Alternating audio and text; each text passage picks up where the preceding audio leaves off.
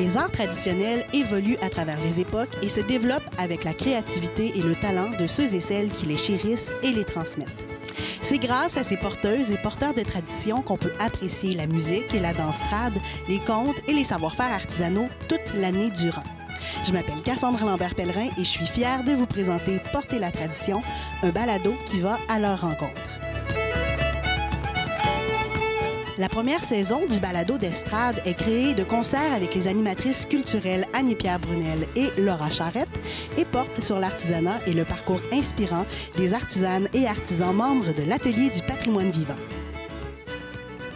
Aujourd'hui, Laura rencontre Claude Auger qui nous partage avec passion son amour de la sculpture sur bois.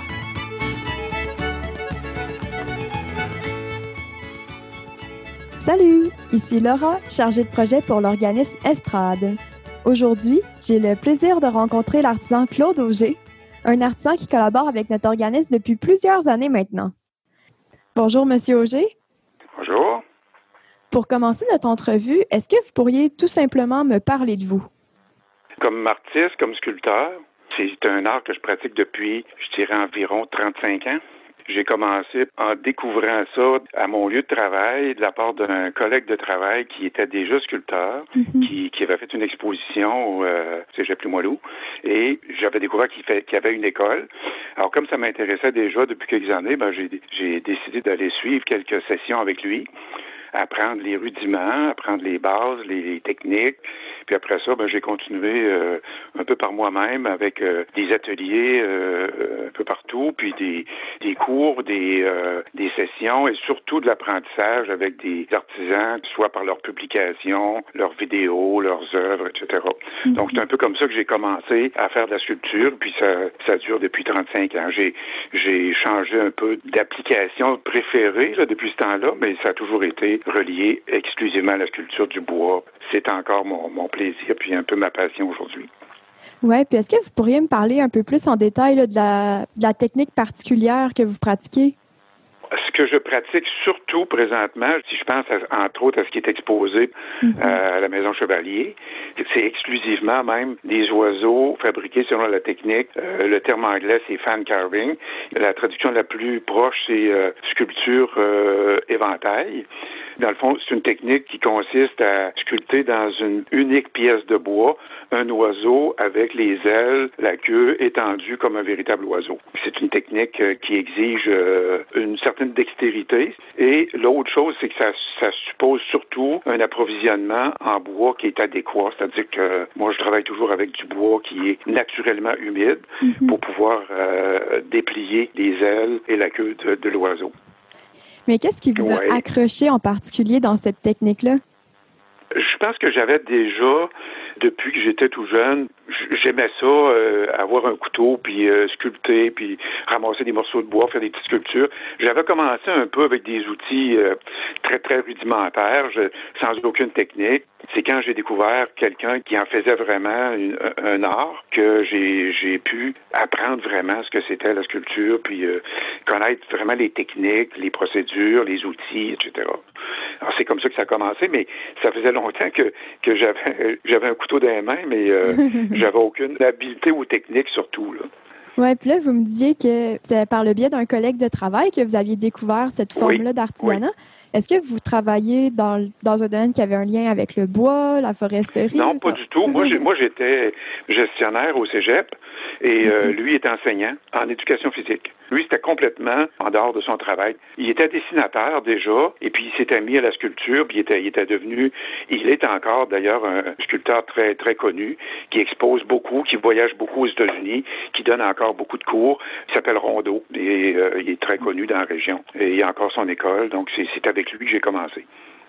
Lui, ça a été votre premier professeur? Oui. Le seul professeur attitré que j'ai eu au départ, c'est lui. J'ai suivi peut-être, je pense, c'est trois, peut-être quatre sessions avec lui, puis après ça, ben, j'ai décidé de voler de mes propres ailes, puis d'apprendre autrement aussi, d'aller chercher ailleurs d'autres formes de sculpture ou d'autres applications auxquelles je me suis un peu euh, adonné par la suite.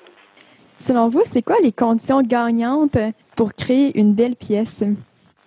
Ce que j'ai réalisé, pour moi, Disons, ma difficulté principale au départ, c'était, c'était vraiment la conception, le dessin. Mm-hmm. Si on n'a pas de facilité un peu à produire ces dessins, on est un peu limité. Il faut juste aller prendre des choses existantes. C'est pas toujours ce qu'on exactement ce qu'on veut faire. Donc, il faut être capable de, de faire ces dessins les faire autant que possible en, en, trois dimensions. Quand on fait de la sculpture, mm-hmm. ce qu'on appelle la sculpture en ronde bosse, donc en relief complet, il faut être capable de faire un peu toutes les faces de la sculpture en dessin avant de pouvoir euh, se mettre à, à la sculpture comme telle. Donc, c'est le dessin au départ. Puis ensuite, ben, c'est vraiment l'habileté qu'on a d'aller chercher les détails dans, le, dans une masse de bois, d'être capable de reproduire les détails qu'on a faits en dessin. Et est-ce que vous avez des rituels de création ou des petites habitudes? je dirais pas vraiment. Je dirais que moi, la, la, création ou le, le, besoin d'entreprendre une pièce nouvelle, ça vient un peu par euh, bon, c'est un coup de cœur à un moment donné. Soit que je vois quelque chose, un paysage, une représentation, ça peut être un édifice, ça peut être un endroit que je veux reproduire. Je vais euh, focuser là-dessus, faire le dessin, puis euh, m'y mettre. Donc ça, vous êtes plus euh, spontané puis intuitif. Oui, oui, c'est plus. Un, parce que moi, j'ai j'ai aucune obligation, puis j'en ai jamais eu non plus, de produire. J'ai jamais fait ça pour le bénéfice monétaire de ça, aucunement je dirais que j'ai beaucoup plus dépensé que j'ai que j'ai fait d'argent avec la sculpture et je l'ai fait beaucoup plus pour mon plaisir puis pour le, le, plaisir des gens avec qui je partage ça. Au départ, le, le plus gros bénéfice que j'ai retiré de la sculpture quand j'ai commencé au début, mm-hmm. c'était que j'étais dans un milieu de travail qui était assez exigeant et que j'avais besoin de me changer les idées, d'avoir un dérivatif. Et la sculpture a été quelque chose de merveilleux pour ça quand j'étais dans mon atelier le, soir ou en fin de journée ou la fin de semaine, et puis que je me mettais dans la sculpture, ben ça élimine toutes les autres occupations. On pense qu'est-ce qu'on fait, on est concentré uniquement sur ce qu'on fait. Les problèmes, les, soucis, ben on les met de côté pour tout ce temps-là. Donc ça, ça apporte beaucoup d'aspects positifs à votre vie, l'artisanat. Ah, ah, ça en a apporté énormément, oui.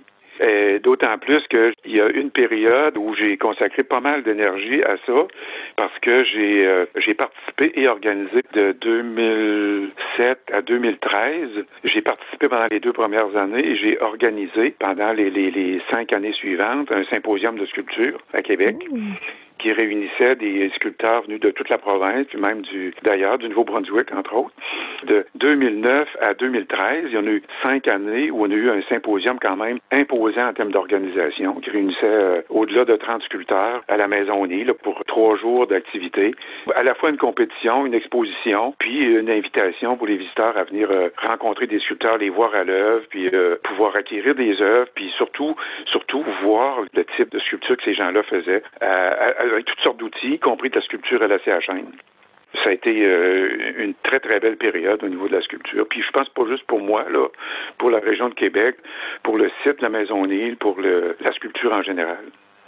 C'est quoi qui vous a motivé à organiser ce symposium-là? Je n'ai pas organisé le premier. C'est, j'ai participé au premier comme sculpteur. Euh, c'était la Maison Nil qui l'avait organisé que je, trouvais un, petit peu déplorable, c'est que je trouvais qu'il y avait limité l'accessibilité à une activité comme celle-là. J'ai participé une deuxième année avec un petit groupe restreint que j'ai que j'ai euh, moi-même euh, formé. Et l'année suivante, c'est là que j'ai pris la décision de, avec la Maison Lille, d'en faire vraiment un événement et d'inviter des sculpteurs de toute la province avec mm-hmm. tous les styles, puis, euh, puis même de l'extérieur de la province, parce que je souhaitais que ça s'étende encore plus. Puis, euh, bizarrement, ben, c'est ce qui m'a aussi permis de découvrir ce qui est aujourd'hui ma sculpture favorite, le, le, fan carving. À l'époque, j'étais abonné à plusieurs revues de sculpture, euh, entre autres américaines, mhm. et euh, j'annonçais le symposium.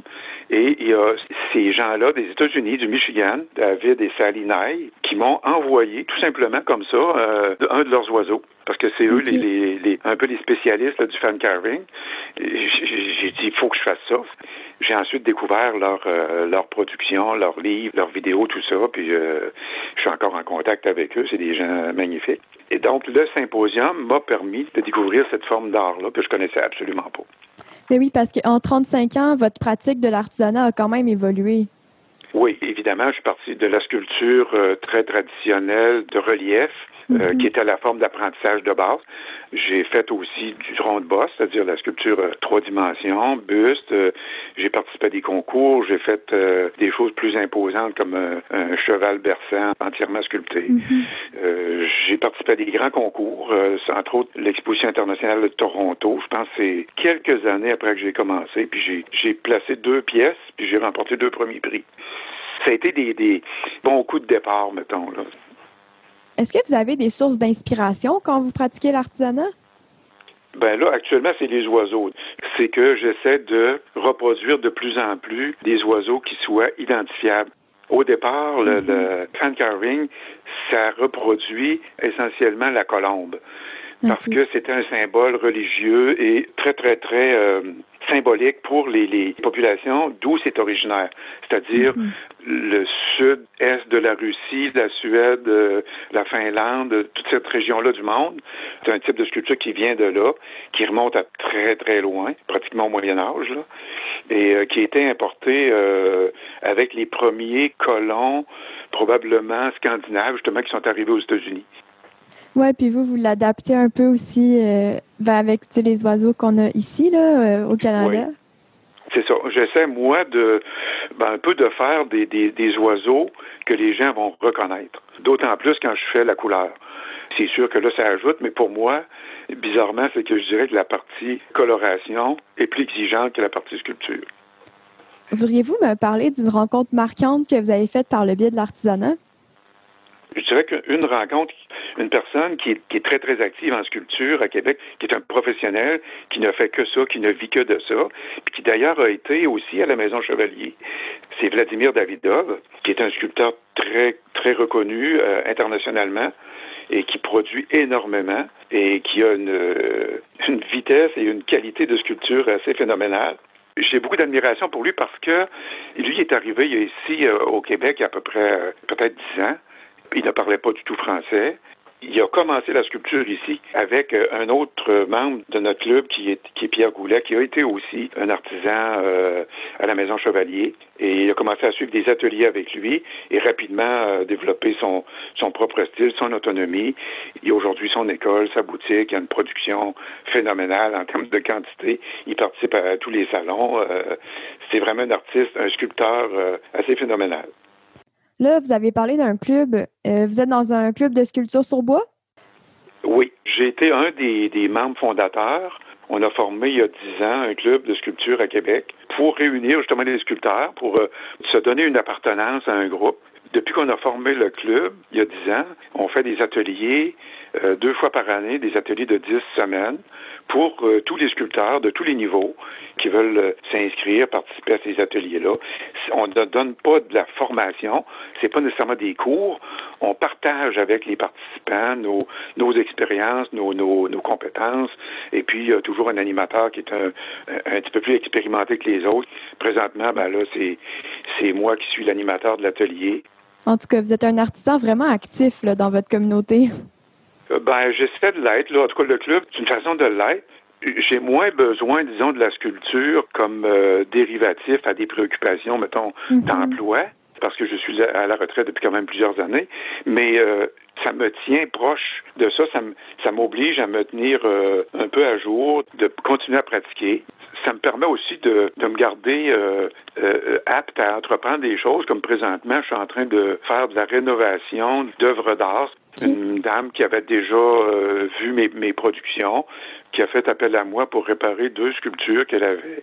C'est des, des statues en bois qui avaient été endommagées, euh, qu'il manquait des, euh, une main, un bras, euh, puis qui m'a, demandé si je pouvais les réparer. Alors, je suis là-dedans. Là, je suis en train de faire de la, rénovation d'œuvres d'art. Et c'est un autre défi. Il faut s'adapter à ce qui existe déjà, puis refaire des pièces à l'identique, y compris la couleur. c'est comme ça, en se donnant un petit peu des, des défis de ce genre-là, qu'on continue à se dire un peu à jour. Et selon vous, c'est quoi les qualités qui sont nécessaires pour être un bon artisan? Je ne sais pas les qualités, Je dirais, la condition initiale, il faut d'abord Mhm. euh, avoir une certaine passion. Il faut que ça nous touche. Il faut que ça nous euh, nous attire, que ça nous ça nous dise quelque chose là. Il y a des gens qui viennent aux ateliers euh, dont je parlais, Oui. qui n'ont pas vraiment des aptitudes très particulières pour faire soit du dessin ou de la sculpture, mais qui viennent là parce que ils aiment ça, manipuler les outils, travailler dans le bois, même si le résultat est pas toujours extraordinaire, leur plaisir il est là. Puis je dirais qu'avec des ateliers du genre de ce qu'on fait, ben c'est le plaisir de faire partie d'un groupe où on partage les mêmes intérêts, les mêmes passions, puis comparer ce qu'on fait, puis partager nos expériences. Puis en même temps, c'est un, un peu un groupe social aussi. Ça fait juste du bien d'être ensemble. Puis en plus, on partage la même passion. Maintenant, on pourrait continuer avec les questions en rafale. Première question, c'est quoi la toute première pièce que vous avez créée? Avant même de commencer à prendre des cours, j'avais fait euh, une petite maison canadienne dans une pièce de bois avec des outils très rudimentaires. Elle est encore dans mon atelier. C'est- C'est un peu pour me rappeler d'où je suis parti. Et c'est quoi la dernière pièce que vous avez créée? Euh, la dernière pièce, c'est qui n'est pas encore complètement terminée. C'est un haut relief qui représente aussi un paysage rural euh, québécois. là. Et est-ce que vous comptez le nombre d'heures que vous mettez pour créer une seule pièce? Jamais. Ça n'a jamais été ma préoccupation, sauf sauf quand j'ai eu une commande où là, j'ai obligé de, de baser le prix de la pièce sur certains éléments comme le temps de travail, le- la, la dimension de la pièce, etc. Mhm. Mais sinon, euh, non, aucun intérêt. Pour moi, l'intérêt, c'est le temps que je passe dessus. C'est Oui. pas de le compter, c'est la qualité du temps que je passe. Et c'est quoi le contexte le plus inusité ou le plus hors du commun où vous avez pratiqué la sculpture? Habituellement, moi, j'ai travaillé la sculpture soit en atelier avec un groupe, avec euh, le club, Mhm. ou soit tout seul dans mon dans mon atelier. Ce qui a été pour moi un un peu une révélation, puis quelque chose que j'apprécie beaucoup, que j'apprécierai encore beaucoup peut-être, c'est d'aller travailler comme je l'ai fait à la Maison Chevalier, devant des visiteurs et d'avoir continuellement à expliquer à des nouveaux visiteurs ce que je fais, comment je pratique, comment je fais. Ça, j'ai- ça, je trouve ça absolument merveilleux. L'exercice de faire de la sculpture est pas différent. C'est de le faire en, en tenant compte des gens qui sont là, qui regardent, puis en essayant de leur expliquer ce que je fais. Maintenant, on pourrait enchaîner avec la présentation de l'une de vos pièces. Donc, qu'est-ce que vous avez choisi de me présenter aujourd'hui? Je dirais qu'il y en a deux qui retiennent mon attention plus particulièrement. Il y a, il y a le vol d'oie. Il y a, il y a cinq oies blanches qui sont en formation d'oie. Et c'est la deuxième fois que j'en que j'en présente à la maison Chevalier. La première fois, c'était un vol de sept oiseaux. Ils étaient au naturel. Et celle que j'ai refaite, ben, les oiseaux sont, sont colorés. Et est un peu différente, mais c'est le même principe, c'est de placer en vol les oies blanches, qui c'est un oi- un oiseau tellement symbolique ici euh, chez nous, que, que j'aime beaucoup faire, qui, qui est très, je dirais, qui est très expressif dans sa, dans, dans sa forme même. Donc ça, c'est une de mes sculptures favorites. L'autre, c'est le pan. C'est que le pan euh, est probablement l'oiseau le plus complexe que je fais. Par sa forme, par la dimension des plumes, l'entrelac des, des plumes de la queue et la quantité de plumes, puis surtout le fait qu'il y a deux éventails. Il y en a un sur la tête aussi qui forme la, la Oui. petite crête. Là. Donc c'est un oiseau qui est quand même, euh, euh, au plan technique, là, assez exigeant, qui a une, une apparence aussi très différente des autres oiseaux qui sont suspendus. Je dirais que c'est le plus le plus complexe de tous les oiseaux que j'ai faits. Est-ce que vous pourriez me présenter les grandes étapes qu'il faut faire pour arriver à créer ce genre de pièce-là? Ça part d'abord du choix de l'arbre, du bois. Mes mentors, là, les, les amis des États-Unis, eux, ils ont fait une liste de tous les bois qu'ils ont testés. Et ils reviennent à peu près toujours à deux ou trois sortes de bois. Euh, moi, j'en ai adopté une sorte et c'est exclusivement celle-là que j'utilise. C'est le, le, le cèdre blanc, qui est un arbre assez commun chez nous. L'exigence, c'est que ça prend un arbre suffisamment gros parce que la seule partie de l'arbre qu'on utilise, c'est l'aubier, c'est-à-dire c'est la partie de l'arbre où la sève circule, c'est-à-dire juste en dessous de l'écorce.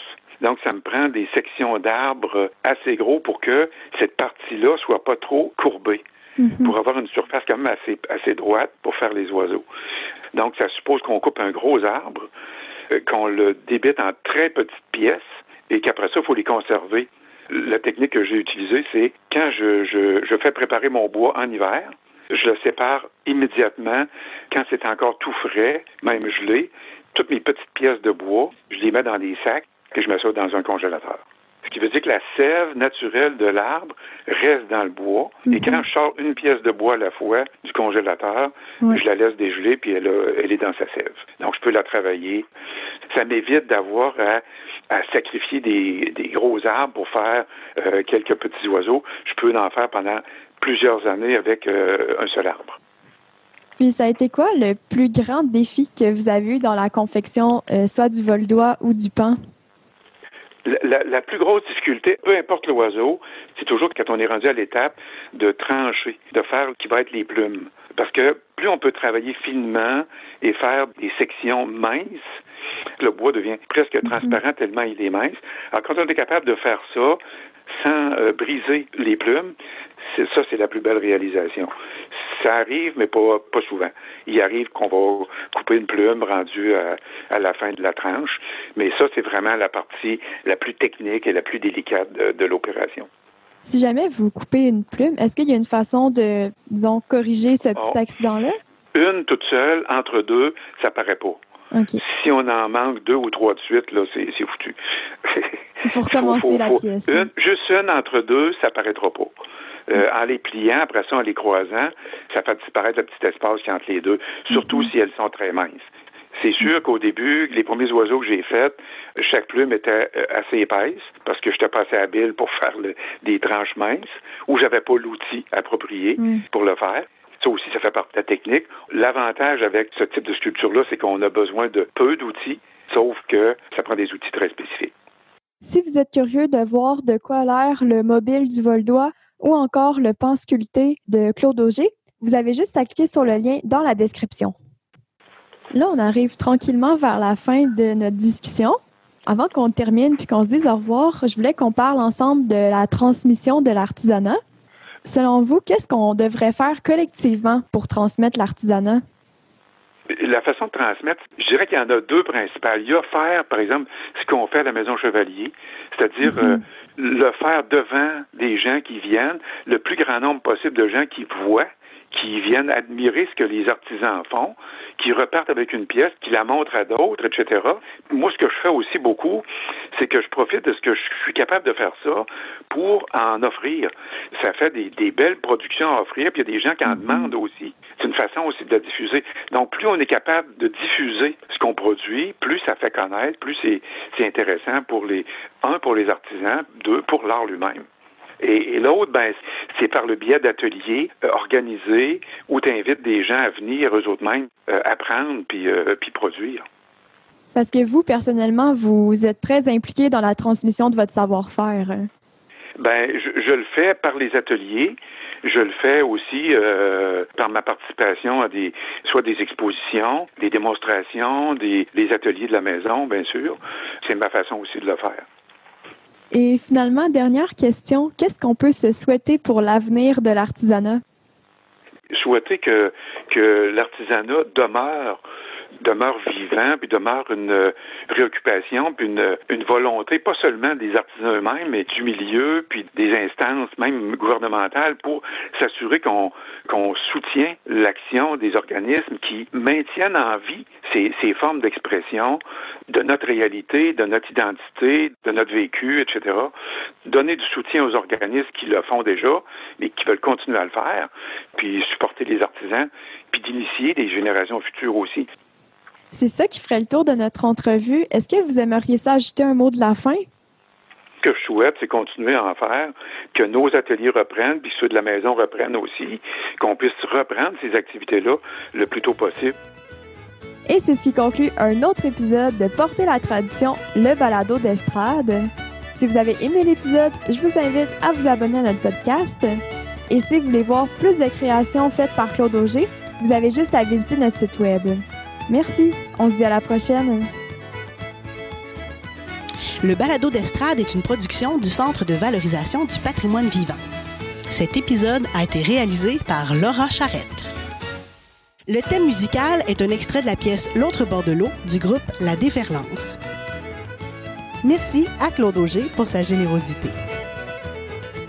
Je m'appelle Cassandre Lambert-Pellerin et on se dit à bientôt pour un autre épisode de Porter la tradition.